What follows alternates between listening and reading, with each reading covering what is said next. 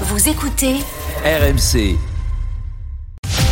Le coup de main immobilier. Et Eh oui, rénovez vos logements, profitez des aides à la rénovation énergétique comme ma prime Rénov, sauf que Oui, sauf que, sauf que, euh, encore faut-il trouver les artisans qualifiés et certifiés. Un nouvel indice de tension vient d'ailleurs d'être créé. On va tout comprendre avec euh, Marie Cœur de Roy qui nous rejoint. Bonjour Marie. Bonjour Mathieu, bonjour à tous. Cet indice montre une réelle pénurie de main d'œuvre. Ouais, sur le papier, on a largement de quoi faire pourtant. 1 300 000 entreprises du bâtiment. Et pourtant, sur toutes ces sociétés, seuls 65 000 sont aujourd'hui labellisés RGE, reconnus garants de l'environnement.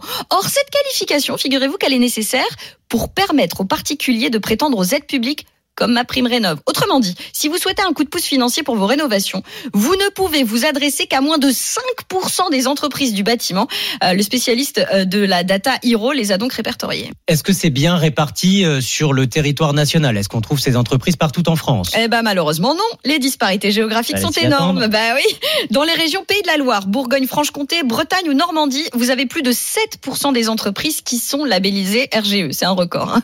À l'inverse, on descend à 1% voire moins en Île-de-France, en PACA ou en Corse. Au final, nous dit Hiro, accrochez-vous bien, les 65 000 entreprises labellisées sont domiciliées dans 17 000 communes. Mhm. Autrement dit, il n'y a aucun artisan RGE dans près de la moitié des villes de France. Donc euh, les artisans se déplacent quand même. Ah bah oui, chez nous. oui, bah heureusement, ils se déplacent, hein, mais ils peuvent pas parcourir des distances incalculables tous les jours. Hein. Hiro a ainsi observé le champ d'action des artisans à une demi-heure de leurs locaux. Et là encore, on a des différences colossales en fonction des communes. Si à Paris, 5000 artisans peuvent théoriquement intervenir. On en compte moins de 5. Moins de 5 en Corse, dans les Pyrénées ou dans les Alpes.